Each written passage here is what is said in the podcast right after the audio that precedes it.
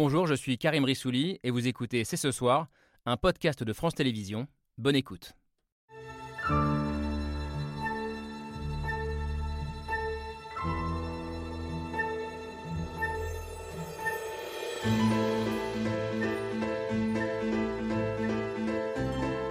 Bonsoir à toutes et à tous, soyez les bienvenus sur euh, le plateau de C'est ce soir. On se posait la question depuis trois semaines. Vladimir Poutine allait-il vraiment le faire? Allait-il euh, franchir la ligne rouge et défier les Occidentaux en remettant en cause la souveraineté et les frontières de l'Ukraine? On le sait désormais, la réponse euh, est oui. Poutine apparaît plus que jamais comme le maître du jeu et la crainte de basculer dans une crise, voire une guerre incontrôlable aux portes de l'Europe, n'a sans doute jamais été aussi grande. Où s'arrêtera l'offensive russe? Peut-on négocier avec Poutine Le président russe est-il paranoïaque, voire fou, comme le disent certains? Faut-il euh, sanctionner la Russie? Et si oui, jusqu'où? Et puis Emmanuel Macron s'est-il fait euh, balader ou a-t-il eu raison de jouer les médiateurs jusqu'au bout? De nombreuses questions ce soir. Et le sentiment d'un saut dans l'inconnu, c'est ce soir, c'est parti.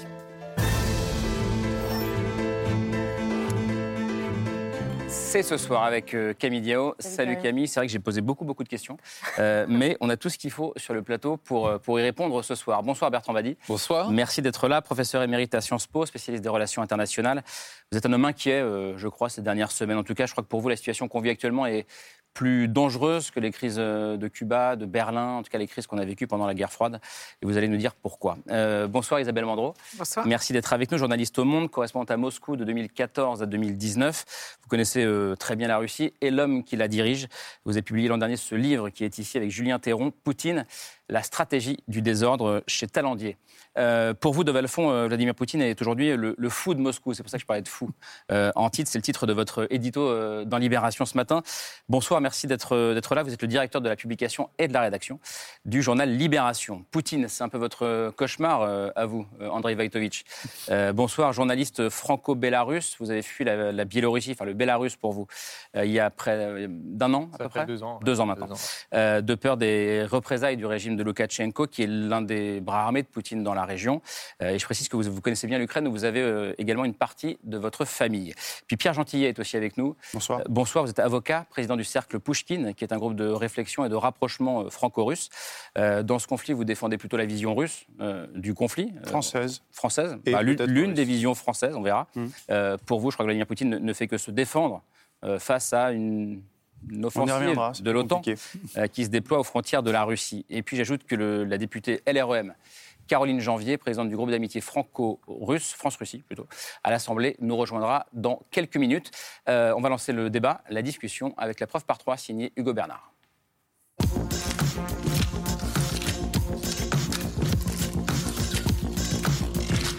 La preuve par trois commence par cette image. Une photo prise hier à Moscou et dans laquelle il y a grand 1 Vladimir Poutine. Le président russe face à un conseil de défense très attentif pour évoquer la possibilité de faire la paix avec l'Ukraine.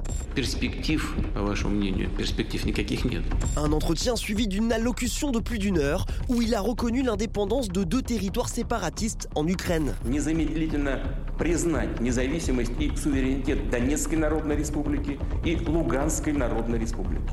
Vladimir Poutine qui a livré un discours à charge contre l'Ukraine qu'il considère comme une région de la Russie.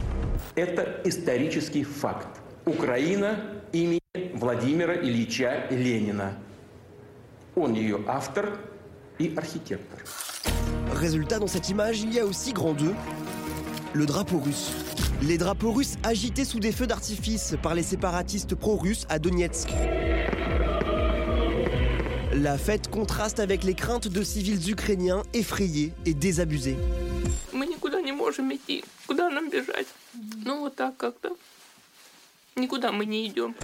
Depuis hier soir, des colonnes de chars et des soldats russes se dirigent vers ces territoires ukrainiens et ces mouvements de troupes inquiètent alors que depuis plusieurs jours, la tension monte sur la ligne de front entre l'Ukraine et la Russie. Enfin, dans cette image, il y a grand 3, une ligne la ligne rouge franchie par Moscou. Côté européen, les dirigeants veulent prendre des sanctions à l'image de l'Allemagne qui bloque son projet de gazoduc avec la Russie. En France aussi, on se montre ferme. des sanctions doivent être apportées à ces faits inqualifiables. Une photo, trois détails et une question. Sommes-nous en train d'assister aux prémices du plus grand conflit européen depuis 1945 Alors, Bertrand Badi, prémisse du plus grand conflit en Europe depuis 1945, vous êtes d'accord ou c'est un peu exagéré? Bah, C'est-à-dire que c'est une formule pour le moins précise. Qu'est-ce que ça veut dire euh, conflit euh, dans, au XXIe siècle, au troisième millénaire? Le rapprochement avec la guerre froide est déjà un rapprochement trompeur. Hmm. Le rapprochement avec les deux guerres mondiales, euh, que certains se hasardent à faire, me paraît encore plus trompeur. Vous savez, le contexte change toujours, donc l'histoire ne se répète pas. Ceci dit, ce qui est dangereux, c'est que chacun joue une partition différente. C'est-à-dire, mm. la stratégie de Poutine est de s'inscrire dans euh, le temps passé, c'est-à-dire celui euh, des affrontements de puissance, celui de la démonstration de puissance, en euh, misant sur le fait que les autres, et notamment les Occidentaux, eux, jouent dans un monde nouveau qui est fait d'interdépendance, de complexité, d'opinion publique relativement peu portée sur la guerre. Et ce décalage entre deux mondes lui fait penser, ce qui est un pari risqué, qu'il pourra euh, agir, garder la maîtrise de l'agenda et en quelque sorte faire l'événement. Mais c'est pour cela que je suis inquiet, c'est que c'est toujours très dangereux lorsqu'un affrontement se fait dans un contexte non codifié. Euh. Berlin, euh, les crises de Berlin, Cuba 62, il y avait un code qui était celui de la guerre froide et qui limitait le risque. Aujourd'hui, comme j'ai essayé de vous le montrer, euh, il y a deux partitions différentes. Mm. Et quand il y a deux partitions différentes, les acteurs ne se comprennent pas, les malentendus s'accumulent et les incertitudes croissent. Vous êtes d'accord les uns les autres avec ce côté euh, saut dans l'inconnu, euh, Isabelle Mandreau Mais Je crois que ça fait, ça fait déjà plusieurs années que nous avons fait ce saut dans l'inconnu, parce que ce conflit qui, qui fait l'actualité depuis plusieurs semaines, effectivement, il a quand même commencé dès 2014 avec l'annexion de la Crimée, avec un conflit dans le Donbass qui a quand même fait 14 000 victimes. 14 000 morts hein, depuis 2014. 14 000 donc c'est une réalité en Ukraine. Donc c'est un conflit qui est déjà euh, largement, qui a déjà largement commencé.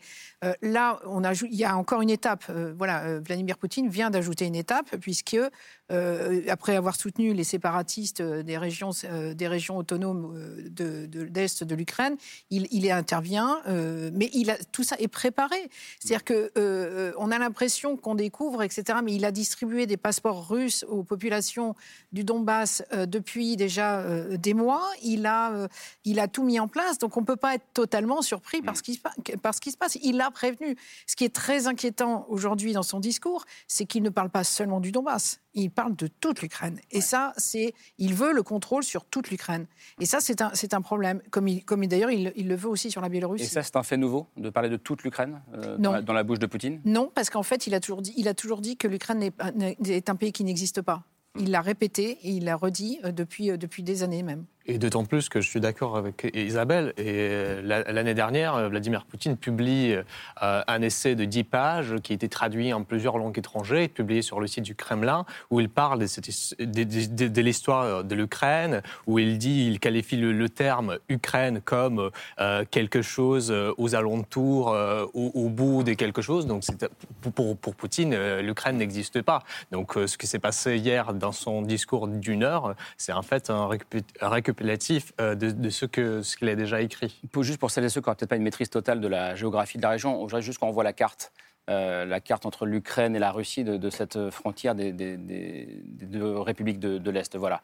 La Russie à droite, l'Ukraine euh, à gauche, et puis Lugansk et Donetsk qui forment le Donbass, qui sont ces deux régions que, que, la Russie a reconnues hier soir, dont la Russie a reconnu l'indépendance. Et on voit la, Crimée, par ailleurs, au, sud de l'Ukraine.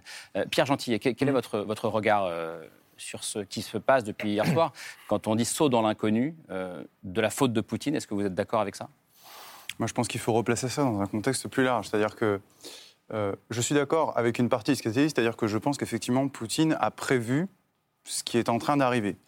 Mais en même temps, il faut comprendre pourquoi tout ceci est arrivé. C'est-à-dire que le narratif qu'on nous vend euh, depuis un certain nombre de, jours, de semaines, c'est qu'au fond, Poutine est en train en train d'attaquer l'Ukraine, d'envahir l'Ukraine, et que l'Ukraine n'est que la première pièce. Demain, ce sera les États baltes et au fond, une reconstitution de l'Empire soviétique. Euh, moi, je pense que c'est une vision qui est totalement fantasmée parce que c'est considéré qu'en fait, c'est la Russie qui avance. Et là, quand on dit ça, on fait complètement abstraction du fait qu'en réalité, et si on écoute un petit peu d'ailleurs ce que dit le président russe dans son allocution, on y reviendra peut-être, c'est que le président russe parle aussi de l'avance de l'OTAN. Le président russe a en mémoire que, à la chute de l'Union soviétique, Gorbatchev s'était engagé à ce que l'OTAN ne s'étende pas. Pourtant, l'OTAN s'est étendue. Et il est évident que le président de la Fédération de Russie euh, voit aujourd'hui d'un mauvais œil, non pas euh, que l'Ukraine, euh, comment dirais-je, il voit d'un mauvais œil, pardon, que l'Ukraine entre demain dans le giron de l'OTAN, parce que ça ferait toute une frontière occidentale européenne qui serait bordée d'États appartenant à l'OTAN, et ça, il ne le veut pas. Donc c'est une posture, pour vous, est c'est une posture purement défensive de la part de Poutine. Je pense, c'est une posture stratégique, c'est une posture défensive, et en même temps, c'est c'est un, enfin, c'est un jeu diplomatique, c'est un jeu de force, évidemment, pour faire comprendre aux Occidentaux, et en particulier aux Américains, euh, peut-être Emmanuel Macron, Emmanuel Macron n'est pas un interlocuteur neutre dans cette histoire, puisqu'il est avec son, avec, euh, il est membre de l'OTAN. La France est membre de l'OTAN, donc pour jouer les arbitres, l'arbitre, en principe, il est censé avoir un peu de neutralité, un peu de recul. Or, il ne l'a pas précisément. Donc voilà, pour terminer en, en un point, moi, je pense que ce qui arrive là, évidemment, est très grave. Pour autant, il faut vraiment replacer tout ceci dans le contexte. L'Ukraine, pourquoi est-ce que Vladimir Poutine a réagi comme ça? Parce qu'il veut des garanties sur l'extension de l'OTAN. Et jamais ces garanties n'ont été apportées. Il n'y a que ça qui joue? C'est vous? central. C'est, en tout cas, ça fait partie du discours de Vladimir Poutine de justifier son agressivité, parce que qui est agressif dans l'histoire, c'est quand même Vladimir Poutine. Donc il faut remettre les choses à leur place. Mais ça lui permet de justifier en fait son agressivité en disant l'extension de l'OTAN. D'abord, c'est mépriser le droit des peuples à, décider librement de leur, euh, de leur souveraineté, et de leur avenir, en fait, de ce qu'ils veulent faire. Et euh, on doit constater quand même que quand M. Poutine, d'ailleurs, qui c'est tout à fait son, son, droit, noue des alliances militaires euh, avec des pays d'Asie centrale ou envoie des Wagner, des, mercenaires Wagner en Afrique, il demande la permission à personne, excusez-moi. Et donc, en plus, là, l'OTAN ne menace pas. L'OTAN, effectivement, est, dans- implantée dans plusieurs pays, mais l'OTAN n'a mené aucune action agressive en- envers la Russie. Comment vous regardez ça, Bertrand Madi Est-ce qu'il est légitime, d'une certaine manière, comme le dit Pierre Gentillet, que, Vladimir Poutine se sente euh, menacé par l'avancée de l'OTAN? En fait, c'est un peu plus compliqué. C'est-à-dire que nous sommes, depuis 1991, l'effondrement de l'URSS, face à une situation profondément anormale au sens euh, fort du terme, c'est-à-dire un système international qui s'est reconstitué sans donner un statut à l'un de ses membres et qui était de surcroît le membre euh, le plus important avec les États-Unis, le coprince du monde pendant la guerre froide.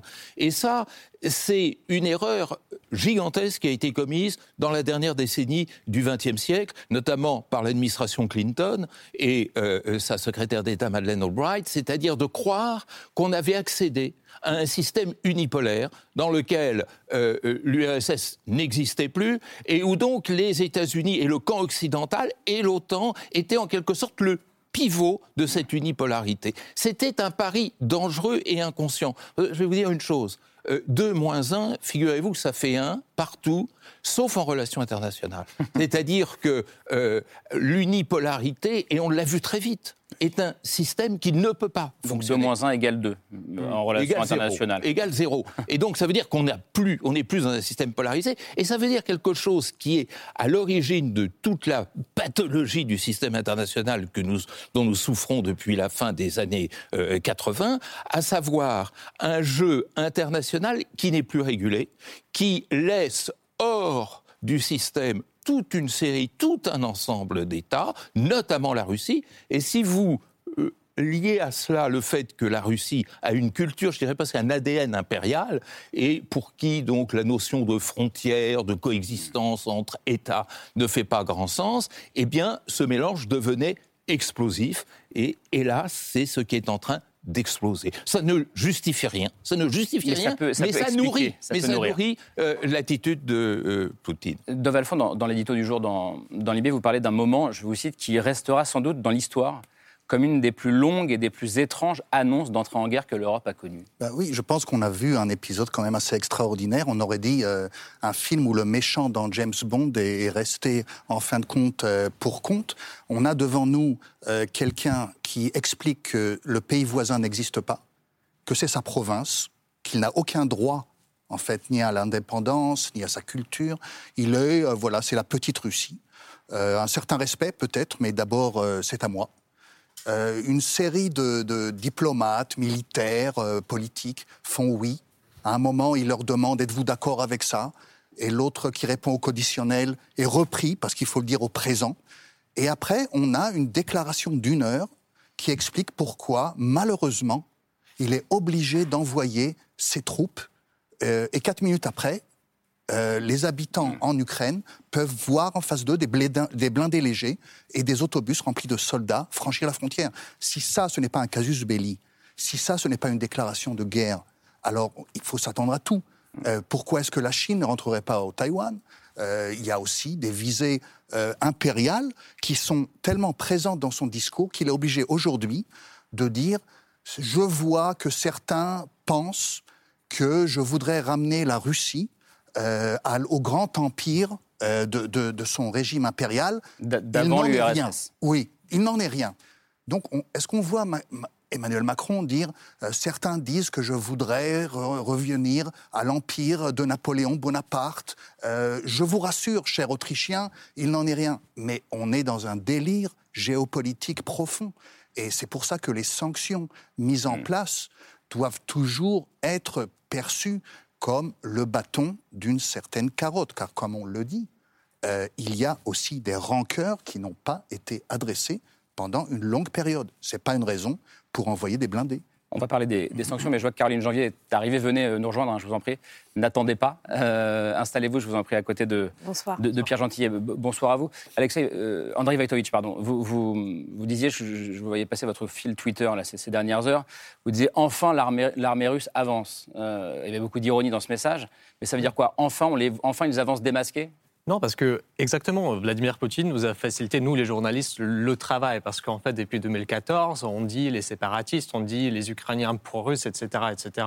Euh, quand il y avait la Crimée annexée, on disait les, hommes verts, etc. Aujourd'hui, c'est officiel. Et là, on parlait de, Enfin, de, la territoire de deux républiques séparatistes. Aujourd'hui, il y a quelques instants, Vladimir Poutine parle déjà des régions géographiques où il y a aujourd'hui l'armée ukrainienne, les habitants qui sont de côté ukrainien qui, vivent. Donc euh, la, décision a été prise, le, message est passé, et aujourd'hui, euh, en tout cas, il est plus facile. Les choses sont plus claires. Exactement. Caroline Janvier, merci d'être euh, avec nous, présidente de la, du groupe d'amitié France-Russie à l'Assemblée nationale. Vous êtes députée En Marche. on parlait de, saut dans l'inconnu depuis le, le, début de cette émission. Comment est-ce que vous regardez ça depuis 24 heures, vous? Oui, je crois que tout a changé euh, depuis lundi. On était dans une séquence euh, qui, euh, quelque part, donnait une chance à la voie diplomatique, hein, et c'était la raison aussi de la venue d'abord à Moscou, puis à Kiev du président Macron, des échanges aussi très nombreux bilatéraux avec les États-Unis et avec l'ensemble de, nos partenaires européens. Mais je crois que là, une ligne a été franchie avec ce discours de Vladimir Poutine, avec cette décision de reconnaître les républiques du Donbass et avec cette action militaire. Là, je crois que. Et puis, moi, ce que je trouve aussi très. Euh, euh, comment dire, euh, ce qui montre aussi la, rupture, c'est cette vision qu'a exposée Vladimir Poutine. On voit très précisément comment il voit l'Ukraine, parce que jusqu'à présent, il avait un peu un double discours et, il avançait un peu à, pas feutrer sur cette question. Mais Pierre Gentillet nous disait à l'instant, il est légitime que Poutine se sente menacé par l'avancée de l'OTAN. Est-ce que c'est un, argument que vous entendez, vous? Bien sûr. Et c'est ce qu'il a d'ailleurs toujours, dit. Dans la vision russe, euh, il considère qu'une promesse euh, a été faite euh, dans les années 90 et que mm. normalement, effectivement, l'OTAN n'aurait pas dû. Ça, c'est la vision. Mais les mots qu'il a employés, il a parlé de génocide pour la population mm. russe, il a parlé effectivement d'Ukraine d'État fantoche. voilà, la vision qu'il a développée mm. va beaucoup plus loin que ce qu'il a pu dire bout à bout jusqu'à présent. Mais justement, c'est intéressant les mots qui sont employés, parce que c'est aussi une guerre d'information ou de désinformation qui, qui, est en train de se jouer. Alors, depuis quelques jours, ce sont les médias russes qui font état de supposer attaques ukrainiennes sur les, sur les territoires russes pour justifier euh, une intervention. Euh, Vladimir Poutine, effectivement, a, évoqué un génocide. Il a aussi évoqué des pogroms sur les, les populations euh, russophones du Donbass, accusations qui ont été démenties par les Ukrainiens. De l'autre côté, on a Washington qui a annoncé hier soir ou, ce matin avoir des informations prouvant que Vladimir Poutine prépare une épuration en Ukraine, qu'il dresse des listes d'opposants à liquider ou à enfermer dans des camps. Le Kremlin a répondu que c'était un véritable canular. Euh, ces, ces accusations, voilà, ces mots-là, génocide, pogrom, épuration, euh, canular, on ne sait plus vraiment euh, qui, qui croire. Bertrand m'a dit qu'est-ce qu'il faut croire? Alors, vous avez raison de souligner cet aspect, c'est-à-dire qu'il y a plusieurs conflits dans le conflit. Il y a euh, la guerre des mots, et qui joue un rôle extraordinairement important. Il y a l'effet d'affichage, euh, qui est aussi quelque chose de tout à fait remarquable, c'est-à-dire ce besoin de la part d'un État qui a été marginalisé dans euh, euh, le jeu international, un peu comme s'il passait de la première division à la division d'honneur, n'est-ce pas Et qui donc montre sa force. C'est le langage de la force, c'est le langage de l'affirmation. Alors, tout le problème est là. C'est-à-dire, est-ce que la stratégie de Poutine se limite à cela? C'est-à-dire de tenter de rentrer dans le système international. À ce moment-là, les mots, l'orchestration, euh, les téléphones, euh, la table ridiculement longue, euh, tout ce qui va avec, joue un rôle extrêmement important. Ce qui s'est passé depuis hier nous fait changer de décor. C'est-à-dire que ce n'est plus seulement l'affirmation d'une puissance. Et là, Poutine avait gagné. Ça fait plusieurs mois qu'il est maître de l'agenda international. Ça fait plusieurs mois qu'il tient tout le système international en haleine.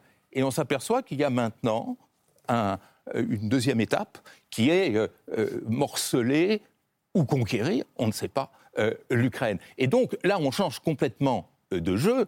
Les mots ne vont plus avoir grande importance. C'est effectivement l'action militaire qui va dominer. Et c'est extrêmement dangereux par rapport à euh, la première stratégie. Puisque dans la première stratégie, on pouvait penser, c'était la vision optimiste, que Poutine allait chercher à reprendre sa place dans le jeu international et obtenir, grâce à cette pression, une grande négociation sur la sécurité européenne. Le président Macron a d'ailleurs euh, euh, explicité cet objectif. Or, pour cela, il fallait que les deux euh, premiers étages euh, soient neutralisés, c'est-à-dire l'étage du Donbass et l'étage de l'Ukraine. Or, aujourd'hui, euh, le Mais feu ce qui, ce qui dans les pourrait deux quand même étages. arriver, moi je, je ne désespère pas de l'issue de cette crise. je crois sûr. que là on a changé effectivement de tonalité, qu'on on ne doit plus apporter la même réponse, mais euh, on, on sait comment aussi Poutine avance euh, et, et sort une carte puis une autre. Et donc là, si, si les, les sanctions sont suffisamment fortes et, et qu'il y a un front uni, peut-être qu'il reviendra à la table des négociations. Oui, On- mais on c'est on difficile, sanctions n'ont pas montré leur efficacité jusque-là. On a des sanctions depuis euh, maintenant euh, 2014-2015, je crois.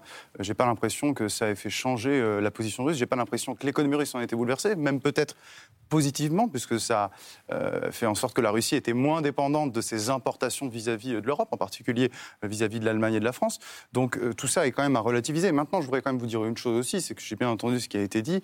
Euh, je, je note qu'on parle beaucoup de l'impérialisme russe. Il y a une nostalgie évidente de la Russie, mais pas seulement de l'Union soviétique. D'ailleurs, il faut écouter les références de Poutine. Les références de Poutine sont beaucoup plus placées vis-à-vis de la Russie tsariste que Mais de la Russie c'est- c'est ce soviétique. qu'a dit c'est en réalité, oui, non, mais voilà, je, je remets les choses dans leur contexte. Euh, donc, quand on dit, il parle de Staline, mais c'est pas. Voilà, Voilà. il prend, il prend toute la Russie, Oui, y oui. compris la période soviétique. Mais voilà, l'Union soviétique, ce n'était pas que la Russie. Il faut quand même le rappeler aussi, d'ailleurs. Euh, donc, moi, si vous voulez, moi, ce qui, ce qui me, ce qui me chagrine un peu ici, c'est-à-dire que je, je ne suis pas naïf. Je sais que dans la guerre dans laquelle nous sommes, euh, en tout cas euh, la guerre médiatique, la première victime, c'est l'information, c'est la neutralité. Et moi ici, par exemple, je n'ai pas la prétention d'être neutre. J'ai un avis, j'ai une opinion. Mais je veux dire, quand on parle de, des fake news, de la désinformation russe, mais regardons-nous un peu, regardons-nous nous aussi occidentaux. On parle de l'impérialisme russe en permanence, mais personne, enfin personne, je- j'entends moins parler de l'impérialisme américain. On dit c'est le narratif russe de dire oui, l'OTAN s'étend. Mais non, c'est pas du narratif. Encore une fois, c'est du réel. Mettons-nous dans une configuration. Donc il y a une propagande Attendez. occidentale. Je vous, si je vous Il y a suis. de la propagande des deux côtés. Il faut bien le comprendre parce que c'est une guerre de l'information. Et là-dessus, il faut bien l'entendre. Écoutez-moi, s'agissant, juste une dernière chose, mais euh, aujourd'hui, l'Ukraine est dans une position particulière, une position économiquement très compliquée, mais on ne peut pas comprendre euh, ce qui se passe si on ne comprend pas ce qu'est l'Ukraine culturellement par rapport à la Russie. Ça, les liens affectifs, les liens historiques, les liens culturels, ces peuples sont extrêmement frères. Ils ont vécu ensemble, ils ont souffert ensemble, ils ont combattu ensemble. Il y a une origine, évidemment, de la Russie directement dans la Rousse de Kiev. Imaginez pas si demain, Zelensky. Il a- il a un imaginez si demain, je termine ma phrase. Imaginez si demain il y avait une organisation militaire russe et que cette organisation militaire russe décide de s'investir au Canada. Comment réagiraient les États-Unis? Souvenez-vous ce qui s'est passé pendant la crise des missiles de Cuba.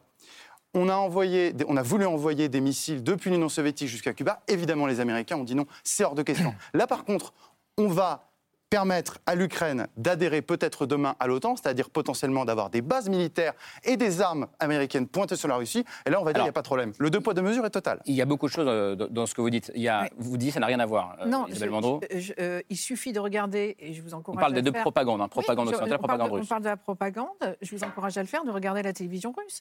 Euh, on parle de l'Ukraine avec un drapeau nazi, euh, enfin le drapeau... euh, le, le- le- on- on- Toute la on- télévision russe parle de ça?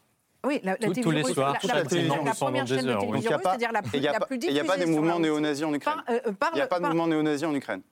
Non, mais c'est pas ça. Ah bon vous, vous désignez un pays avec un drapeau nazi Non, derrière. non. Vous vous dites, Excusez-moi, à la télévision russe, Non, on oui. parle de l'Ukraine en disant c'est des nazis. j'en ai même été témoin, j'ai regardé la télévision russe, donc je peux vous dire que même euh, au moment de la Crimée, on a montré un, char- un charnier, soi-disant, qui était en Ukraine, Oui. et c'était un charnier, parce que j'ai fait des recherches de la guerre de Tchétchénie, donc vous n'avez pas idée que de... vous voulez dire vous- eh ben, le niveau Oui. de, la, de la propagande en Russie Mais est personne, phénoménal. personne n'a dit qu'il n'y avait pas de propagande. Ah non, mais non, vous, avez là, mis sur le même plan la propagande occidentale et russe. Et russe. Je Et ça, l'arbitre des laisser élégants, dire. je vous dis qu'il y en a des deux côtés. Non, non, non, mais, ça n'a rien à voir, parle de monsieur. faits, Ça absolument rien à c'est de voir. la désinformation et dans l'autre, la c'est une vision. Non, c'est pareil. Bah voilà, vous Et êtes en d'ailleurs- plein dedans. Et d'ailleurs, la, me- la meilleure preuve, c'est que toutes les voix discordantes ont été éradiquées en Russie. Vous n'avez plus Ah d'opposition Le, pro- politique. le premier opposant en Ukraine, il est où aujourd'hui? Le premier opposant en Ukraine, Petro Poroshenko, il est où? Non, Il mais- est en mise sous contrôle judiciaire. Mais je ne vous parle pas de l'Ukraine. Ah bah oui, bah alors c'est bizarre. Donc en fait, la Russie c'est une Russie. dictature Donc, et l'Ukraine c'est une démocratie qu'il faut préserver à tout Le premier opposant en Ukraine, il est où prison. Et vous avez maintenant le- la principale ONG qui est en cours de liquidation. Il n'y a plus une voix discordante. Donc euh, voilà, M. Poutine a fait le vide dans son pays et donc ça lui permet d'avancer justement avec ses projets d'expansion. André Vajtovic, sur, le- sur- sur- sur ce que disait aussi euh, Oui, euh, en fait- Pierre Gentillet, non, sur le côté, ce sont des peuples frères. Exactement. ouais. Vous qui êtes aussi moi, un moi qui autre viens- peuple qui- frère. qui- je suis né au Bélarus, j'ai une partie de la famille qui habite en Ukraine et euh, comme je disais tout à l'heure, enfin à l'époque. En effet, en URSS, les frontières n'existaient pas. En tout cas, les frontières entre les familles n'existaient pas. Donc, euh, même la, famille qui habite en Ukraine, en partie, ils sont russophones. Ils regardent euh, les médias en russe. Mais en fait, les peuples ne veulent pas des guerres. Et, euh, cela, aujourd'hui, demander aux Russes, je, trouverais, je pense que je ne trouverais pas des Russes qui, veulent aujourd'hui faire la guerre avec les Ukrainiens. Les gens qui habitent aujourd'hui à l'est de l'Ukraine, qui, sont ukrainiens, qui habitent aujourd'hui sous contrôle de Kiev, euh, peut-être qu'au bout de huit ans, ils, regardent davantage vers la Russie, mais c'est parce qu'ils ont marre de la guerre, c'est tout, parce qu'il y a 14 000 personnes qui sont mortes. Mais euh, c'est c'est pas en fait euh, les, gens dans leur quotidien, ils vivent pas comme nous, comme les, hommes politiques, comme les journalistes, les, éditorialistes. Ils vivent leur petite vie. Aujourd- vie. Aujourd'hui, si vous voulez, il y a la crise sanitaire qui ravage l'Ukraine. Il n'y a pas suffisamment de vaccins. Les, les- les- les prix explosent, etc., etc. Il y a combien de gens depuis économique 2014 surtout, qui sont partis de l'Ukraine Hmm. Donc là, on n'en parle pas. Toute la, toute la jeunesse de l'Ukraine part. Mais est-ce qu'historiquement, il n'y a pas aussi une, euh, un peu une différence justement entre l'ouest de l'Ukraine qui serait plus tourné euh, vers euh, l'Union européenne et vers l'Occident et, et l'est de l'Ukraine qui lui serait plus russophone, plus russophile et plus tourné euh, vers la Russie? Alors certes, mais il faut regarder les chiffres. Et quand l'Ukraine a obtenu l'indépendance de l'URSS, si on a la carte, toute l'Ukraine a voté euh, 85% pour l'indépendance. Et même la Crimée a voté pour 54, euh, 50 à à 54%. Et c'est- la seule région euh, avec euh, ce- ces chiffres-là. Mais de l'Union soviétique, pas de la Russie. Souvenez-vous quand même, la Oui, Russie est sortie de l'Union soviétique. Donc ce référendum, moi je suis tout à fait d'accord avec vous, mais c'était sortir du cauchemar soviétique, du cauchemar communiste stalinien Mhm. et post-stalinien. C'était pas euh, exclusivement vis-à-vis de l'appartenance à la Russie. Encore une fois, Je tout le monde sortait. L'Union soviétique a explosé. hein. Je, je voudrais qu'on revienne à, à ce qui était dit tout à l'heure, parce que c'est très intéressant pour le coup, les références au, au nazisme euh, à la fois en Russie. Vous disiez, vous, il y a aussi des nazis euh, côté ukrainien. En tout cas, il y a un nationalisme très fort côté, côté ukrainien. Comment est-ce que vous regardez ça l'un et l'autre là? Alors, deux choses, si vous permettez. La première, c'est que il y a une source grave de conflit, c'est de faire parler l'histoire. Euh, celui qui ou celle qui unilatéralement décide de ce qu'est l'histoire et derrière l'histoire de ce que sont les identités prépare les guerres. Hein. et ça, ça s'est vu avec l'histoire des Sudètes et avec euh, quantité d'autres histoires. Euh, finalement, personne ne peut décider, à partir d'une analyse historique même savante et d'une construction euh, fantasmatique identitaire, euh, qui est qui et qui appartient à qui. Un jour, on pourrait dire que la Wallonie fait partie de la France. Un jour, Monsieur Salvini pourrait nous expliquer que la Corse fait partie de l'Italie, etc. Il faut se méfier de ce genre de choses. Et parce que, justement, il faut s'en y a quand méfier. même des parce réalités. que- Il y a quand même des réalités. Mais non, réalité, Ah, il y a ça pas de ne réalité. veut rien L'histoire, c'est une construction. il y a pas de c'est la Mais construction non. d'un récit. Non. Ça, ce sont des Non, non, ça, c'est- de l'image, ça. Non, il y a des peuples. Il y a des peuples. Il Ben, existe des peuples. ben, Je suis désolé. vous me définissiez Ah le critère Bah, d'un peuple. Oui, un peuple, une langue, un territoire, Ah oui, une un langue. vécu commun. dans ce cas-là, effectivement, on, annexe la moitié Une de langue, la un territoire, un vécu commun. Est-ce que les Bretons Et sont un peuple Est-ce que les Bretons sont un peuple? Oui, les Bretons sont un peuple. Mais Ils ont une identité ne géographique, pas, bah, une identité culturelle. Bah oui, vous Écoutez, savez pas. Moi, je vous dis que ça et vous m'expliquerez ce Non, non, vous peuple. mettez Moi, pas dans la posture du 40 ans. professeur. Il existe 40 ans. des réalités, monsieur. Bon, des alors- réalités culturelles et historiques, Oui, mais vous savez, empiriques. le mot Pas juste des réalité, mots et des le images. mot Je connais réalité, cette c'est école. un mot. Oui, bah là, on Parfait. peut plus rien dire, là. Mais, euh, mais si, bah, Mais non, on mais vous mais dites- mais ne m'entendez les réalités, c'est dis. des Allez, mots là, caoutchouc. Ça serait bien de pouvoir. J'ai l'impression que on peut dire pour pouvoir débattre, laissez-le terminer. On ne peut rien dire. Non, c'est pas ce que je dis. Précisément parce qu'il n'y a pas de consensus, il ne peut pas y avoir de consensus sur ce qu'est un peuple, euh, ce qu'est l'histoire d'un peuple, ce qu'est le degré d'union d'un peuple avec un autre peuple, qu'il existe un droit international. Et ce droit international repose sur une idée très précise, c'est qu'à partir du moment où un État est souverain membre des Nations Unies, l'Ukraine a un siège de membre des Nations Unies, eh bien, nul n'a le droit unilatéralement de décider de mettre fin même à l'intégrité de ce territoire. Le droit international, euh, c'est peut-être quelque chose qui est contestable, mais c'est la seule règle qui puisse être réellement partagée par tous les Et acteurs. le Kosovo, Ça, alors? Excusez-moi, le Kosovo. Mais- il, est sorti, Eh il est sorti de la Serbie. Vous m'auriez téléphoné en 1999, Vous je vous aurais dit, je vous aurais dit Oui. que la bien, sécession du êtes- Kosovo faite par l'OTAN était illégale Dont et je la regrette profondément. Et d'ailleurs, regardez euh, plus de 20 ans après euh, où on en est. Vous voyez le deux poids, deux mesures aujourd'hui qu'il y a. C'est-à-dire qu'on on tolère pour le Kosovo, on ne tolère pas pour ce qui s'est passé pour la Crimée et Là, pour euh, l'Est de l'Ukraine. Bertrand Badi. Donald Font. Ravi de vous l'entendre. Il ne l'est pas, il ne l'est pas. Non, mais on, on est dans, dans, euh, une position qui a l'air de celle du joueur d'échecs. On se dit, ah ouais, euh, ne vous inquiétez pas. Ça, ce n'est pas aussi fou que ça en a l'air. Il a un plan. Mais en réalité, dès qu'il y a une dynamique militaire, dès qu'il y a des milliers de tanks embourbés dans la boue et qui attendent que ça soit, se réchauffe un peu, comme ça, ça roulera plus vite, dès qu'il y a des gens qui estiment que leur pays est envahi et qui ont peut-être des armes et qui voient peut-être de leurs fenêtres des soldats garde-paix russes, on ne maîtrise plus cette dynamique. Vladimir Poutine peut faire semblant d'avoir toutes les cartes chez lui, mais il a en fait bouleversé l'échiquier de cette région et il ne se gouverne absolument pas. Donc il peut maintenant dire j'ai franchi le Rubicon, mais en fait j'aimerais bien revenir en arrière. Si vous me donnez, donc l'OTAN doit faire ceci, on doit reconnaître ma position, euh, vous m'avez fait du tort, comme il l'a dit lui-même. Et Emmanuel Macron a dit, en le rencontrant, qu'il y avait peut-être des choses à étudier, des erreurs de, du passé. Donc, par exemple, le Kosovo, par exemple, d'autres choses. Il a ouvert la porte à une reconnaissance occidentale des torts qui ont été commis au peuple russe et donc à Vladimir Poutine.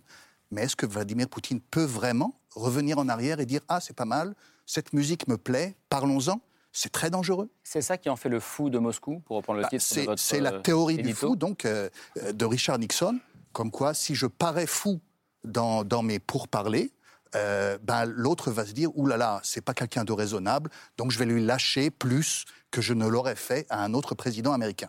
Donc Poutine peut essayer de renverser les rôles, de se dire maintenant le fou, c'est plus Nixon, c'est moi. Euh, mais il faut bien le dire que face à cette dynamique qu'il a instaurée, euh, il risque d'imiter le modèle un peu trop bien. La théorie du fou. Isabelle vous êtes d'accord avec cette euh, analyse de, de Dov Alphon Moi, je pense que euh, Vladimir Poutine, depuis qu'il a accédé au pouvoir, a un projet bien précis, justement de récupérer euh, des territoires partout, pas tous, mais de, de récupérer des territoires. D'ailleurs, nous parlons d'Ukraine, mais on oublie qu'il y a eu la Géorgie en, en deux- en 2008 quand même, avec 20% du territoire qui a été perdu. Encore une fois, avec la même technique, hein, c'est-à-dire euh, euh, pousser à la- à l'affrontement, euh, distribuer des passeports russes. Ça a été exactement la même technique. Et c'était en 2008. Mm. Euh, euh, là, aujourd'hui, nous parlons aussi, on peut parler de la Biélorussie. La Biélorussie où, euh, qui, qui, est- qui est vassalisée maintenant. On- Donc, on- euh, on peut faire- qu'on voit- on qu'on peut voit faire une le compte, ouais, depuis pour vraiment 2008. Se, se rendre compte. euh, alors, on peut même remonter même avant 2008. Euh, si- si- vous- Allez-y Camille et Isabelle Donc, on peut même remonter avant 2008 et même au lendemain de la chute de, de l'URSS, quand euh, le- la Russie envoie des soldats en Transnistrie. Donc on va voir la, la région s'afficher. C'est à la frontière entre la Moldavie, Moldavie. qui est le petit pays à l'ouest, et l'Ukraine, qui est le grand pays euh, à l'est. Ça, c'est en 92. Quelques, enfin, en 2008, donc comme vous l'évoquiez, la Russie qui va soutenir deux provinces, enfin les, les velléités séparatistes de deux provinces de la Géorgie, l'Abkhazie et l'Ossétie du Sud. En 2014, l'annexion de la Crimée, qu'on va voir s'afficher et qui faisait avant partie de l'Ukraine. Et comme vous le citiez, euh, le Bélarus, euh, qui lui n'a pas été euh, annexé par la Russie, mais suite au soulèvement pro-démocratie, Poutine a monnayé son soutien Donc, au dictateur pas être- Loukachenko en, en échange Ouais. d'une plus grande intégration entre les deux Donc pays. on ne peut pas être surpris. En fait, euh, euh, là, on ne peut pas être surpris parce que c'est un projet qui mène depuis des années. Et euh, il, se donne beaucoup de mal d'ailleurs pour le mener. Mais le résultat de tout ça, c'est que vous parlait de, pays- frères. Excusez-moi, le, niveau de haine entre les Ukrainiens maintenant vis-à-vis de la Russie est, très haut. Et c'est tout à fait regrettable parce qu'effectivement, c'était des pays qui étaient plutôt proches. Donc maintenant, le bilan de M. Poutine est, désastreux. Par ailleurs, par ailleurs il me semble, il me semble pas que le développement économique de la Russie ait montré beaucoup, beaucoup de progrès ces derniers temps. Donc, euh, franch- franchement, le bilan de M. Poutine, oui, il, oui mais il, il fait parler de lui sur l'instant international. Oui, il semble maîtriser euh, l'agenda, mais pour, pour quel résultat? Y compris pour son propre pays An- Andrei Vaitovitch. Oui, c'est juste pour rajouter, euh, même euh, le Kremlin aujourd'hui a dit, enfin le chef de la diplomatie russe, euh, parce que ce matin Kiev a menacé de couper les liens diplomatiques. Et à Moscou, ils ont dit ça sera quand même regrettable. Donc même à Moscou, je pense qu'il il reste quand même de l'espoir qu'ils comprendront euh, qu'il faut, il faut s'arrêter au, bon moment. Je voudrais avoir une image euh, qu'on a vue un peu dans la preuve par trois tout à l'heure. Euh, c'est la mise en scène de, Vladimir Poutine lors de son conseil de défense hier soir. Il y a une scène qu'on n'a pas vue là, mais qu'on va voir maintenant et qui dit beaucoup de peut-être de la personnalité de, Vladimir Poutine. C'est le moment où il interroge le, dir- le directeur du service des renseignements extérieurs, qui s'appelle Sergei Narishkin, qui va bafouiller comme un petit enfant, regarder devant Vladimir Poutine. Поддержу предложение о э, признании... Поддержу или поддерживаю? Говорите прямо, Сергей. Поддерживаю предложение... Так и скажите, так, да или нет? Поддерживаю предложение о вхождении Донецкой и Луганской народных республик в состав Российской Федерации. мы, об этом, мы об этом не говорим, мы этого не обсуждаем. Мы говорим, мы говорим о э, признании их независимости или нет. Да. Я э, поддерживаю предложение о признании независимости. Caroline Janvier, je, je vais regarder avec attention cette, euh, cette image. Euh, comment est-ce que vous regardez ça Euh, est-ce que- L'Élysée, alors je sais que ça a été démenti depuis, mais ça a été dit hier soir, parlait de, de discours paranoïaque de la part de, de Vladimir Poutine.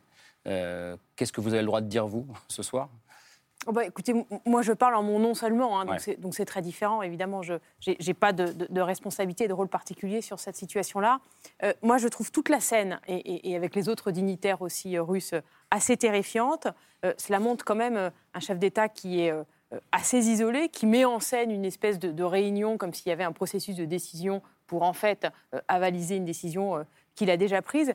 Et, et moi, je crois quand même que il y a depuis un certain nombre d'années, et, et- et c'est là particulièrement le cas depuis la crise sanitaire, il y a, qui a- fait quand même, je crois, c'est 600 000 morts euh, en, en Russie, hein, euh, Oui, euh, à, à côté d'une situation assez désastreuse sur le plan économique, une réforme des retraites qui n'a pas fonctionné, donc une popularité aussi de, de Poutine en baisse. Je, je crois qu'effectivement, on est dans une situation où, euh, eh bien, le pays se replie sur lui, se replie euh, sur des, fondamentaux nationalistes. Il y a eu, à mon avis, un certain nombre d'occasions perdues de rapprochement avec l'Occident, notamment sur les, premiers mandats de Vladimir Poutine. Et là, effectivement, on a le sentiment qu'on assiste à eh ben, une espèce de, fuite en avant et, et, que et, c'est pour ça que je ne partage pas forcément votre euh, comment dire, euh, votre sentiment d'un projet qui était, qui était peut-être dès le départ, euh, effectivement, de, de, de, récupérer les frontières de l'URSS ou bien de, l'Empire russe. Moi, j'ai le sentiment voilà, qu'on est dans une situation sur le plan intérieur, sur le plan de la popularité de, Vladimir Poutine, qui fait qu'il est eh ben, dos au mur et que sa seule solution, comme, comme il l'a souvent fait, eh bien, c'est par, euh, c'est se relégitimer par, par une action extérieure euh, très forte. Mais nous raisonnons, euh, pardon, nous, nous raisonnons comme dans des démocraties où nous avons l'habitude d'une alternance politique. Mhm. Poutine n'a pas cet obstacle-là, il n'a pas ce problème-là. Ça fait 20 ans qu'il est au pouvoir et ça fait 20 ans qu'il construit patiemment toutes les pièces de, de, son, projet. Il a commencé par justement euh, remettre au pas les médias, ça a été une de ses premières tâches. Il a commencé ensuite à remettre au pas les oligarques aussi, eux-mêmes. Ensuite, il a modernisé considérablement son, armée. D'ailleurs, c'est plus du tout l'armée soviétique qui était effectivement en mauvais, en piteux état, l'effondrement. Ça, c'est un projet qui a mis du temps. Il l'a ensuite étraîné en Syrie mais il n'a jamais. Euh, euh, oui, moi je, moi je dis que c'est un, un, projet, mais nous, on, fait, on a l'impression qu'on redécouvre à chaque fois euh, Monsieur Poutine. Mais on devrait le connaître, ça fait 20 ans qu'il est au pouvoir. Hmm. Je pense qu'il faut quand même aussi. sortir un peu de la vision très européano-centrée, et c'est logique, après tout, nous sommes en Europe. Quand on dit que Poutine euh, la Russie se replie euh, sur elle-même, elle se replie surtout vers l'Asie. Elle se ferme peut-être, si vous le voulez, euh, et, pas, seulement d'ailleurs, l'Amérique du Sud, elle se tourne de plus en plus vers le Moyen-Orient, aussi vers l'Afrique.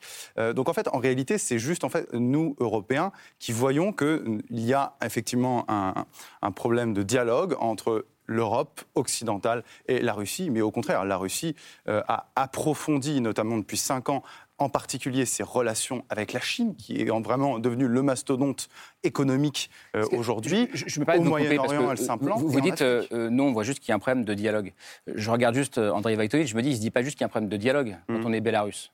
Bah, aujourd'hui, enfin les charges. Je, pense au peuple qui vit entre le Bélarus et la Russie, vous voulez dire le je, je, pense au peuple qui vit à côté de Vladimir Poutine. Est-ce qu'on peut uniquement là avoir une discussion de salon non, mais et dire vous bon savez, il y a deux narratifs. Soit vous avez le narratif qui consiste à dire Vladimir Poutine, je le comprends, il est très simple. Hein. Ah, je pose juste la question. Ah, mais, je, mais, moi, je vous réponds par deux, deux, possibilités. Donc, soit on a le narratif, au fond, assez simple, qui consiste à dire bon, il y avait l'Union soviétique avant, il y a des Russes encore un peu partout éparpillés. Vladimir Poutine veut annexer tous ces États autour, et puis après, ce sera terminé, et puis c'est tout. Et c'est d'ailleurs pour ça que, semble-t-il, il interviendrait en Ukraine, il serait intervenu aussi en Géorgie, etc. Ou alors peut-être aussi qu'on peut considérer que c'est un être un peu plus rationnel et pas si fou qu'on veut le dire, et qu'il a certes comme volonté de préserver la puissance, mais surtout la sécurité de la Russie, et que systématiquement, s'il intervient, c'est après l'intervention des Occidentaux. Je rappelle que la révolution du Maïdan en 2014, les Américains ont contribué à cette déstabilisation. Donc c'est logique, c'est à la frontière de la Russie. Son obsession, c'est sa sécurité. Oui, après, on parle souvent de, des interventions militaires, mais il y a aussi des interventions dans, dans, les cyberattaques, dans la propagande, dans les médias, etc. etc. Regardez les pays baltes aujourd'hui. Euh, par exemple, dans les pays baltes, il y a beaucoup de, de, russophones. Il y a même des villes qui sont à 90% sont russophones. Et pendant la crise, euh, pendant la pandémie euh, sanitaire euh, du Covid, on a des villes qui refusent euh, de se faire vacciner par des vaccins européens, qui veulent se faire vacciner avec Sputnik, même si ça n'existe pas en Europe, parce qu'ils consomment ce, ce, ces c'est pour cela d'ailleurs que ces, chaînes-là ont été interdites en Lettonie et euh, il n'y a pas longtemps, même en Allemagne, RT, la chaîne RT a été euh, interdite. Bertrand m'a dit, juste pour avancer un peu, qu'est-ce qu'on fait maintenant? On parle de sanctions depuis 24 heures. Euh, est-ce que des sanctions, ça suffit à contrer un homme comme Vladimir Poutine? Je vais répondre. Je voudrais juste apporter deux petits amendements.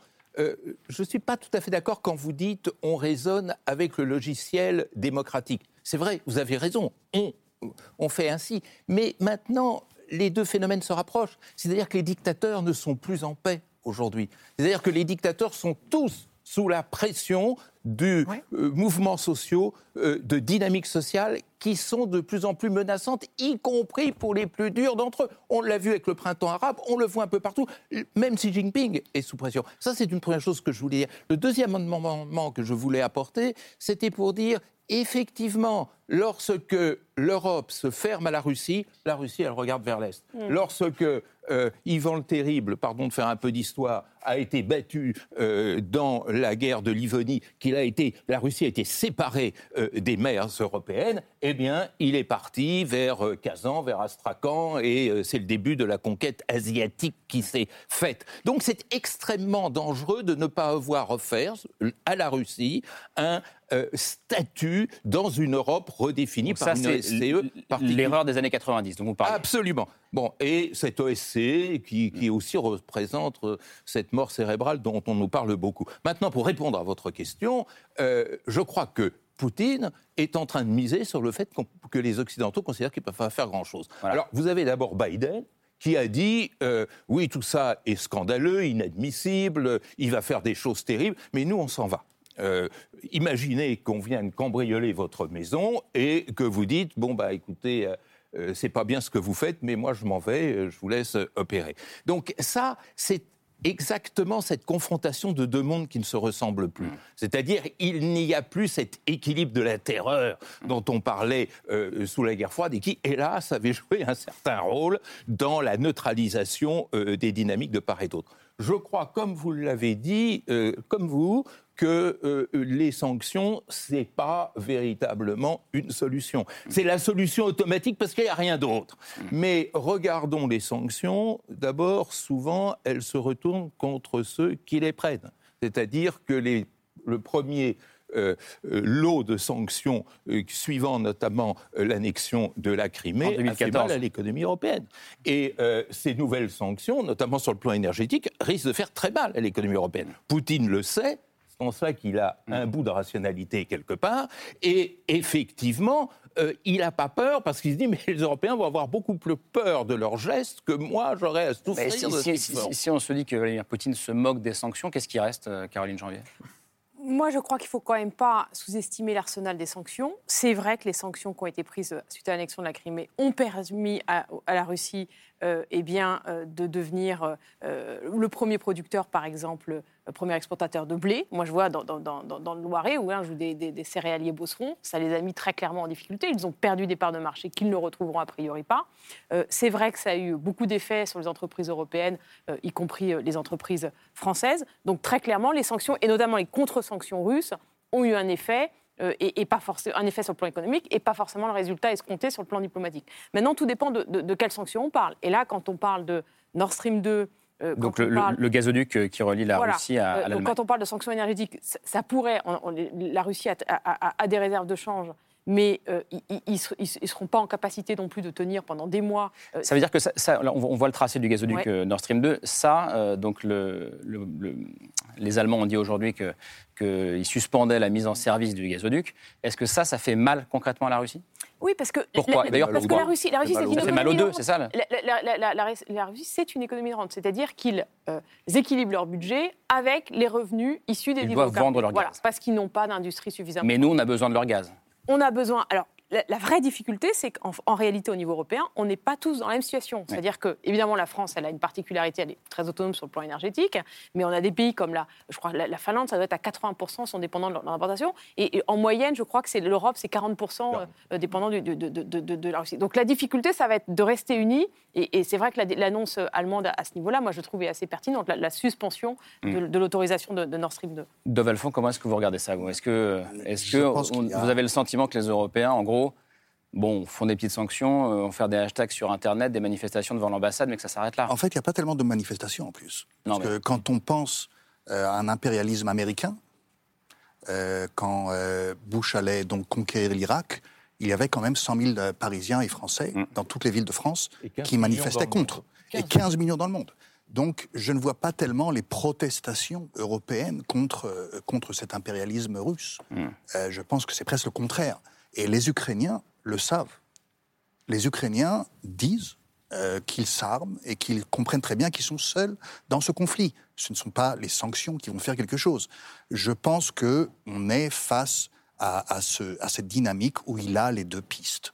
Euh, Vladimir Poutine ouvre un petit hublot par exemple, la rencontre entre les, ministères des, les ministres des Affaires étrangères n'a toujours euh, pas été euh, annulée. annulée. Elle doit avoir lieu jeudi. Elle doit avoir lieu. Donc on, on parle. Euh, les temps qu'en attendant se préparent. Euh, on est dans un instant important. Je pense qu'Emmanuel Macron a raison de continuer dans ce rôle qui peut sembler ridicule à des gens qui ne comprennent pas ce qu'est qu'une géopolitique. Mais pour sauver la paix, il peut très bien se rendre un peu ridicule, ce n'est pas grave. Euh, si ça peut sauver des dizaines de milliers de personnes, ça me semble bien. Et donc, il Je faut vois espérer. C'est ridicule. Laurent. Ben, euh, je- des gens vous diront, voilà, le, le Français, lui, se croyait comme arbitre et Poutine l'a envoyé Ça vous a pas premier. échappé depuis 24 heures, le débat sur est-ce normal. qu'il y a un échec d'Emmanuel Macron ou pas Ah, moi, je ne vois pas comme ça. Ce que j'ai entendu, c'est- la question que- est posée. c'est- c'est- C'est que de toute manière, la, plus grosse aurait- erreur aurait été, aurait été de ne rien tenter. Euh, à partir du moment, mais maintenant, dans une dis- discussion, dans un dialogue, on est deux. Et effectivement, personne ne sait ce que Poutine a en tête.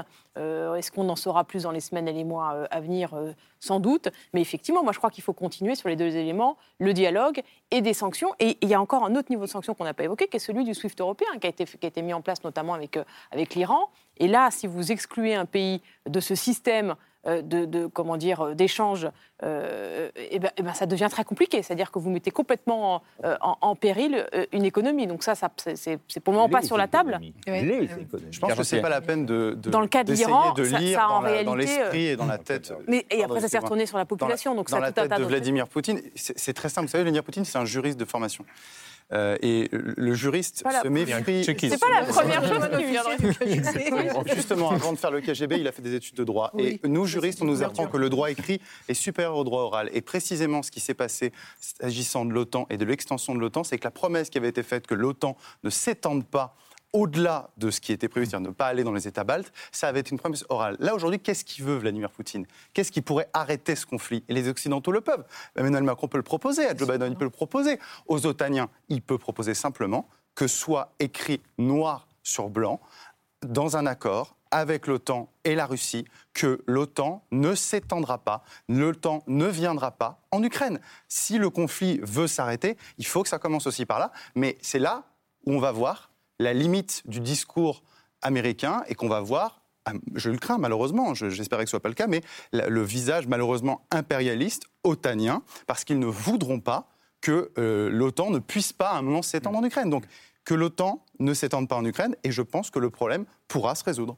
Isabelle Mandron. Donc il n'y a aucune raison que Encore s'étende. une fois, c'est dénier euh, le droit à un peuple de disposer de lui-même. Non, mais c'est un droit à la détail pour monsieur. de se protéger. c'est- un détail pour monsieur, pour, monsieur trop facile Poutine. Est-ce que les Ukrainiens ne peuvent pas avoir le droit de décider? Ah, mais les Ukrainiens ont le droit de décider, mais le vrai sujet, si vous voulez, aujourd'hui, c'est que l'Ukraine est un petit droit. peu une république bananière, que les intérêts américains ont quand même contribué aussi à déstabiliser le pays, notamment pour la révolte du Maïdan. Et si vous voulez, c'est logique. Si vous voulez, moi, je me rappelle un truc, c'est pendant la guerre espagnole, vous vous souvenez, en 36-39, Je me on s'était posé la question, moi non plus, on s'était posé la question de savoir, bon, on va peut-être pas intervenir, c'est le problème des Espagnols. Sauf que le souci, c'est qu'on s'est retrouvé avec un État fasciste qui, certes, nous n'a pas agressé, enfin, un État fasciste, pardon, un État autocratique euh, catholique euh, espagnol, mais euh, on s'est dit, tiens, on va peut-être être encerclé. Vous auriez répondu sans doute à l'époque, bon, après tout, c'est le droit des peuples à être eux-mêmes. S'ils veulent adhérer à une internationale Mais ça n'a fasciste, rien à voir, pourquoi pas? Ben tout, si, c'est qu'on a le droit de se méfier de la sécurité et en. On va laisser répondre Isabelle frontières. Non, ce que je voulais dire, c'est effectivement, euh, encore une fois, c'est un, mépris euh, total pour euh, euh, le droit des peuples à disposer euh, de, leur, de, de leur souveraineté. Mais je voulais surtout revenir et euh, pour, pour avancer aussi un peu dans le débat, pourquoi effectivement le, le dialogue est en ce moment très difficile et euh, bon, quasiment impossible en ce moment avec les démocraties. En revanche, ça fonctionne de mieux en mieux avec la Chine. Pourquoi? Parce que encore une fois, derrière ça, il y a un projet et, la Chine et la Russie ont le même, c'est de saper l'ordre international, de, le contourner, de- d'en faire un nouveau. Donc euh, la Chine et la, et la Russie ont le même but. Et d'ailleurs, quand je parle de moi de construction de projet, encore une fois, il faut regarder dans les années, euh, de- de- dans lesquelles, pas si longtemps que ça, dans les quelques années du pouvoir de M. Poutine, 20 ans, on peut encore le faire.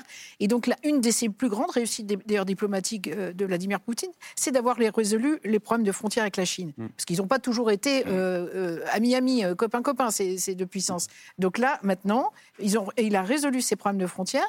Et maintenant, avec la Chine, Ils partagent un même objectif. Donc ce qui est en jeu aujourd'hui, au-delà même du sort de la pauvre Ukraine, etc., c'est une bataille entre les démocraties et des pays autoritaires qui veulent changer l'ordre international tel qu'il a été construit ces dernières années. Il nous reste quelques minutes. Je voudrais qu'on garde un peu de temps pour parler quand même un peu d'Emmanuel Macron. Euh, il a essayé euh, de s'impliquer, il s'est beaucoup impliqué d'ailleurs dans ce, dans ce, conflit. Euh, il n'est pas le premier président français à avoir cru pouvoir convaincre ou contraindre Vladimir Poutine. depuis qu'il est au pouvoir, le président russe a souvent joué avec les nerfs de nos présidents. On en débat après le mail de Pierre Michel.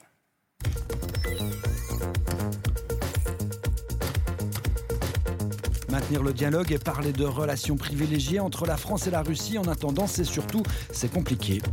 Est-ce que c'est chose aisée Non. Donc est-ce que la tâche a une part d'ingratitude? Oui, résolument.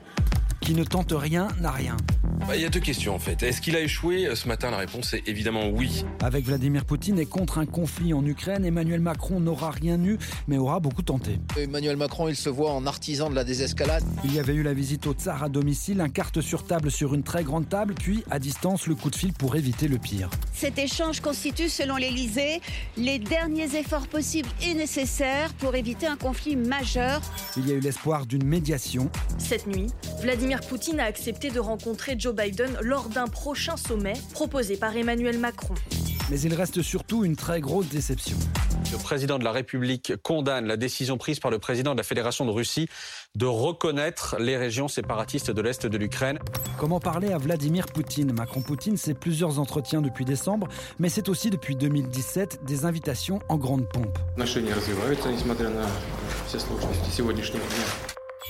En Russie, mais surtout en France, à Versailles comme au fort de Brégançon, un dialogue coûte que coûte, l'espoir d'une relation privilégiée qui pour l'instant n'apporte aucun privilège.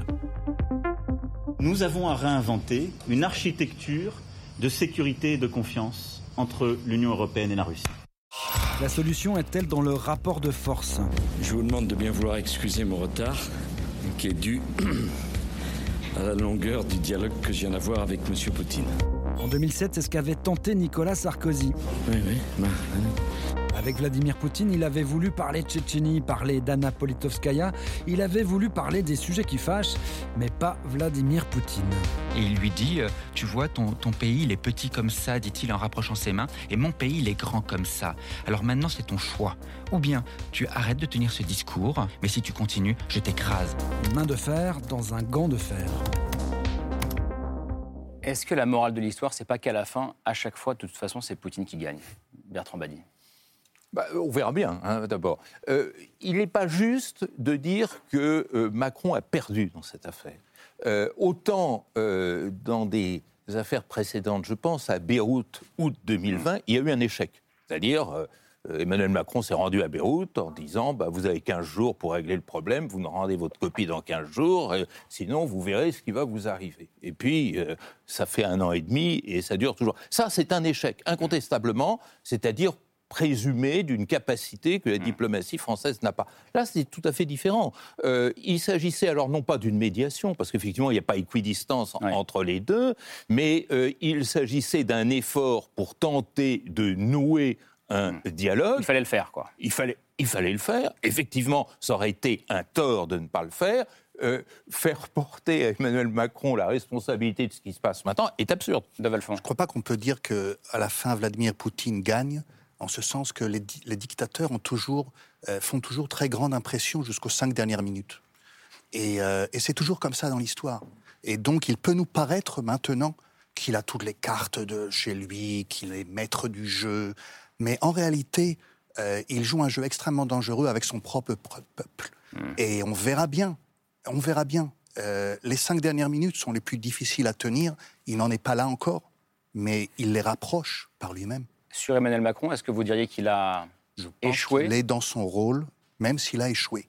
Je pense qu'il faut sauver la vie de dizaines de milliers de Russes et d'Ukrainiens, éviter la guerre, et donc il est dans son rôle même si, en fin de compte, peut-être qu'il a échoué. Comment vous regardez ça, André Vajtovic Oui, d'autant plus que Emmanuel Macron est aujourd'hui enfin, président de l'Europe euh, avec la présidence de la France.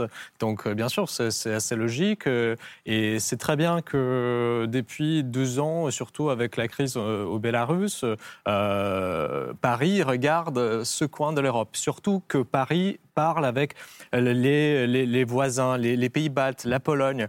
On peut dire plein de choses sur la Pologne, on peut dire plein de choses sur la Hongrie, mais mille de rien, ce sont ces pays qui sont proches géographiquement. Ce sont ces pays qui ont partagé l'histoire avec le Bélarus, avec l'Ukraine, avec la Russie aussi en partie. Donc euh, non, je pense que c'était très important et de toute manière, c'est la seule chose qu'on peut faire aujourd'hui, ce qu'on a dit tout à l'heure. Caroline Janvier, on, dit souvent qu'on ne gagne pas une élection sur l'international. Euh, par contre, on peut parfois euh, perdre des points ou peut-être la perdre. Est-ce qu'il y a une forme d'inquiétude? Il y a quelques semaines, on disait, euh, les opposants, Emmanuel Macron disait, il va profiter de sa présidence de l'Union européenne, c'est dégueulasse, pour se faire élire encore plus facilement. Aujourd'hui, ça peut paraître un peu comme un talon d'Achille pour certains. Oui, mais moi, je vais vous dire, la priorité aujourd'hui, ça n'est, ça n'est pas la façon dont ça va avoir un impact sur les élections, mais c'est la façon dont, la, situation va évoluer dans les semaines, dans les mois euh, à venir. C'est pour ça que moi, je trouve compliqué en réalité de tirer un bilan aujourd'hui. Je me souviens, la semaine dernière, j'avais une interview et on me disait euh, Ah, bah regardez, ça, a fonctionné, euh, les Russes, ça y est, sont, partis de la frontière. On s'est rendu compte qu'en réalité, il y avait une cyberattaque dans le même moment, qu'en réalité, ils étaient venus en Biélorussie. Donc, je, crois que c'est un petit peu hasardeux de tirer un bilan aujourd'hui euh, de cette action-là et qu'effectivement, on va, à mon avis, beaucoup parler de l'Ukraine dans les semaines, dans les mois à venir et que ça me semble être la priorité, en effet, plutôt que d'arriver à identifier l'impact euh, sur les élections. Isabelle Mandreau. Moi, je crois qu'effectivement, Emmanuel Macron ne peut pas reprocher à un dirigeant quel qu'il soit, que ce soit Emmanuel Macron ou un autre, de chercher euh, à régler, à apaiser des tensions par la voie diplomatique. après tout, c'est leur job aussi.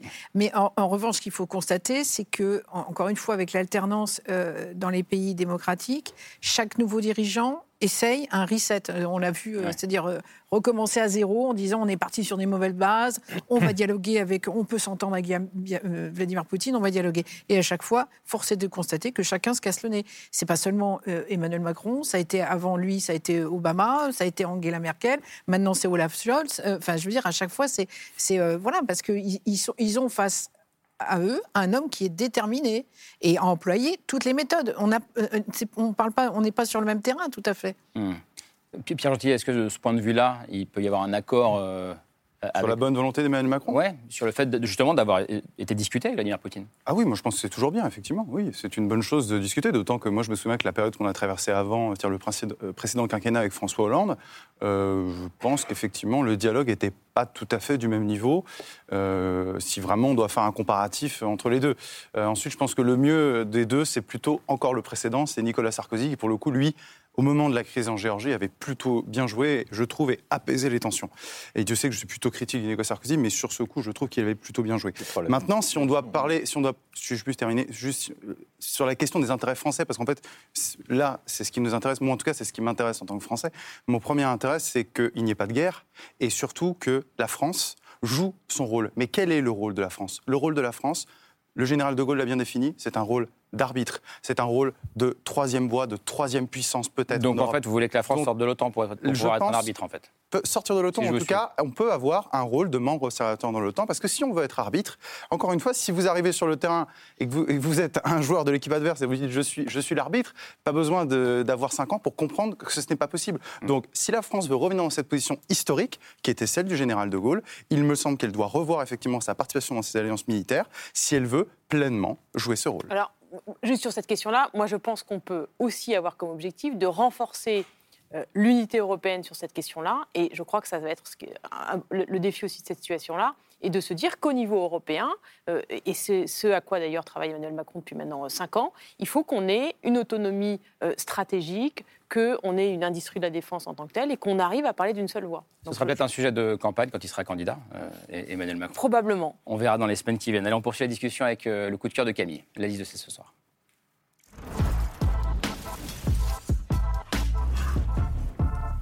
J'ai mangé tous mes mots. La liste de C'est ce soir. Euh, Camille, un polar ce soir avec euh, en toile de fond bah, justement les relations entre l'Ukraine et la Russie. Oui, c'est un livre qu'on doit à Benoît Vitkin, qui est correspondant euh, du journal Le Monde à Moscou, qui par ailleurs a reçu le prix Albert Londres en 2019 pour une série d'enquêtes, de reportages qu'il a fait sur cette influence russe dans les pays voisins, donc l'Ukraine, mais aussi la Géorgie et la Tchétchénie. Donc c'est quelqu'un qui connaît très bien le sujet et qui par ailleurs écrit des romans, en l'occurrence des polars, et qui continue à explorer ces problématiques à travers la fiction. Donc son dernier livre, euh, il s'appelle Les loups. Euh, il est sorti il y a quelques jours et il met en scène une femme d'affaires ukrainienne qui vient d'être élue euh, à la tête du pays, à la présidence de la République. Alors on est en 2012 à peu près. 30 jours séparent le, son pardon, je recommence ma phrase. 30 jours la séparent de son investiture officielle en tant que présidente et c'est sur cette durée, sur ces 30 jours que se déroule l'action du polar. La future présidente, elle va être prise à la fois avec les services secrets russes qui voit d'un mauvais œil euh, son accession au pouvoir, puisqu'elle a été élue sur euh, des promesses de renouveau démocratique et aussi d'assainissement de la vie politique et économique euh, du pays. Et puis de l'autre côté, elle va être aussi aux prises avec les oligarques ukrainiens qui n'ont pas intérêt à voir cette nouvelle venue en politique mettre un petit peu d'ordre dans ses affaires. c'est un roman qui est très bien écrit. Ce sont eux les loups, hein, les oligarques. Ce sont eux les loups, exactement. c'est un roman qui est, qui, est, très bien écrit, qui est prenant et qui permet vraiment aussi de comprendre le système qui est en place aujourd'hui en Ukraine, ou en tout cas qui en place en 2012. Euh, c'est un pays qui est vraiment gangrené euh, par la corruption, qui est tenu par ces euh, oligarques depuis en gros l'indépendance de, l'Ukraine. Et ce système assez mafieux et assez opaque, finalement, il fait bien les affaires de la Russie, qui n'a pas du tout envie de voir émerger un contre-modèle. Et c'est aussi une des raisons peut-être pour lesquelles Vladimir Vladimir Poutine est autant sur ses gardes euh, aujourd'hui euh, par rapport euh, à l'Ukraine. Donc voilà, c'est un, roman qui à la fois est, enfin voilà, c'est un, un, très bon polar et à la fois ça permet vraiment de comprendre ces tenants et aboutissants de la situation ukrainienne. C'est aux éditions Les Arènes. Merci beaucoup, ma chère Camille. Merci à toutes et à tous d'être venus dialoguer, débattre, euh, débattre ce soir avec nous. Caroline Janvier, merci beaucoup.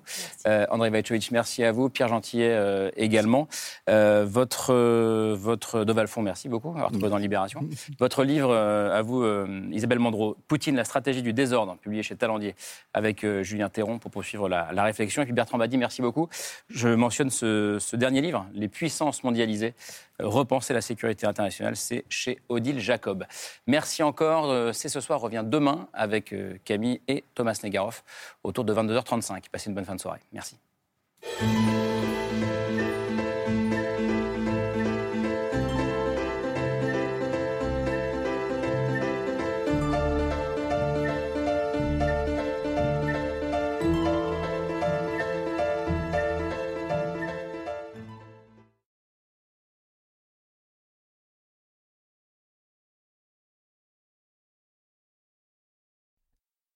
C'était C'est ce soir, un podcast de France Télévisions.